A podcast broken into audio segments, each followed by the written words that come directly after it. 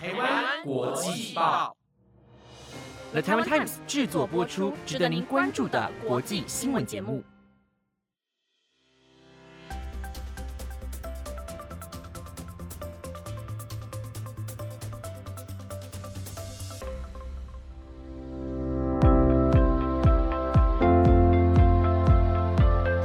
各位听众朋友，大家好，我是资云。欢迎收听台湾国际报全新系列节目《国际专题周报》。我们会在每个礼拜日的中午十二点更新这个主题。在了解每日新闻的同时，我们会尝试用更深入、更多面向的角度去延伸国际时事的议题。那么，也非常欢迎听众用 email 跟我们做联系，告诉我们你想要听到的国际时事和专题类型。又或者是给予我们一些回馈，也希望节目能在未来符合你的期待。疫情重创，恶性通膨降临全球。纵观整个国际的经济局势，最重要的就是通货膨胀。这次的恶性通膨是因疫情所引起，多数国家的供应链都无法运作，所有的货柜来到了美国港口，船进无法卸货。因为疫情的关系，各地严重缺工，码头工人或者不愿意来工作，或者早已感染了新冠病毒。要知道，船在西岸卸了货，总要运往美国内部，这时候就需要运输业的带动。但卡车司机却也因为疫情面临着相同处境，劳工短缺加上罢工的问题，间接的引发了美国港口长期拥塞。更是让美国成了全球通货膨胀最严重的国家之一。在欧洲是天然气荒，在英国是石油荒。又因全球暖化的大环境下，世界各地天灾不断，像是中国与德国皆传出致命洪水，并破坏还没有自疫情完全复苏的全球供应链，损害的经济活动可能高达数万亿美元。粮食价格也上涨。不只是海运受到威胁，汽车制造商、制造业也都面临重击。我们的经济在趋缓，可是物价却在上涨，通货膨胀显然成了现在经济局势的代名词。再来谈谈中国限电所引发的问题。眼下正是全球供应链的风暴危机，正当各地的生产商及空运商疲于应付原物料价格飙升。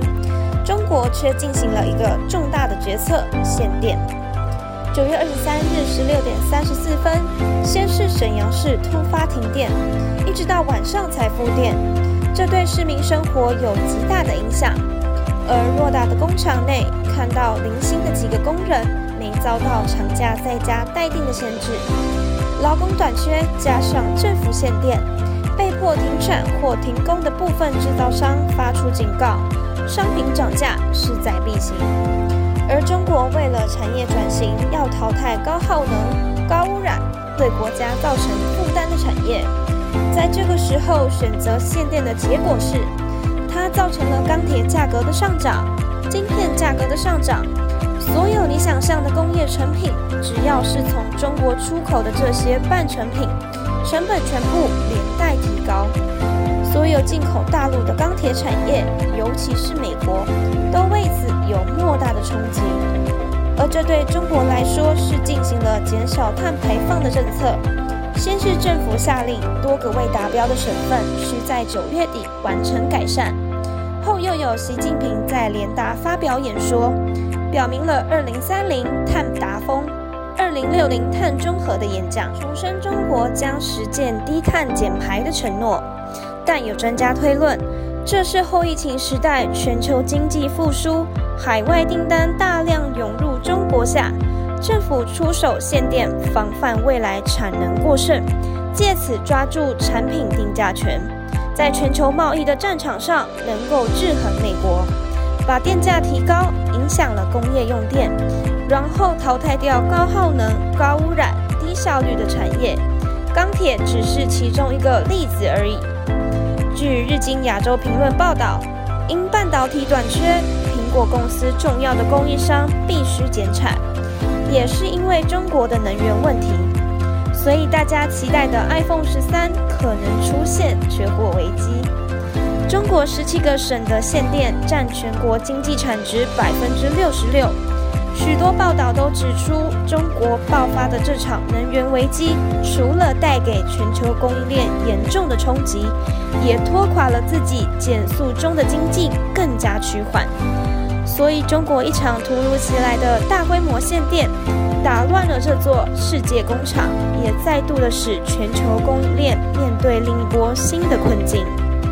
供应链危机重创美国，造成通货膨胀。在亚洲和美国的航道之间堵塞了年产值一兆美元的繁多商品，将一个货柜从亚洲转运到北美需要八十个工作天，是疫情前的两倍。数十艘货柜船在岸边等候停靠，让加州上演了历史性的大塞港。供应链的问题反映在了美国当地的物价上。走进美国的超市，除了空空如也的货架，会发现全部的产品平均上涨了百分之四到五左右。在疫情之下，全球供应链受到影响，收货延宕，生产停滞，物价飙升，而美国也正面临着肉类供应不足的困境。根据统计。美国八月份的鸡肉供应量下降百分之二十，牛肉的储备量减少了百分之七点七，猪肉的储备量减少了百分之四十四，而涨价最多的是蟹肉，蟹肉的价格直接暴涨了近百分之六百，也就是说涨了接近六倍之多。诸多原因使美国的通膨指数居高不下。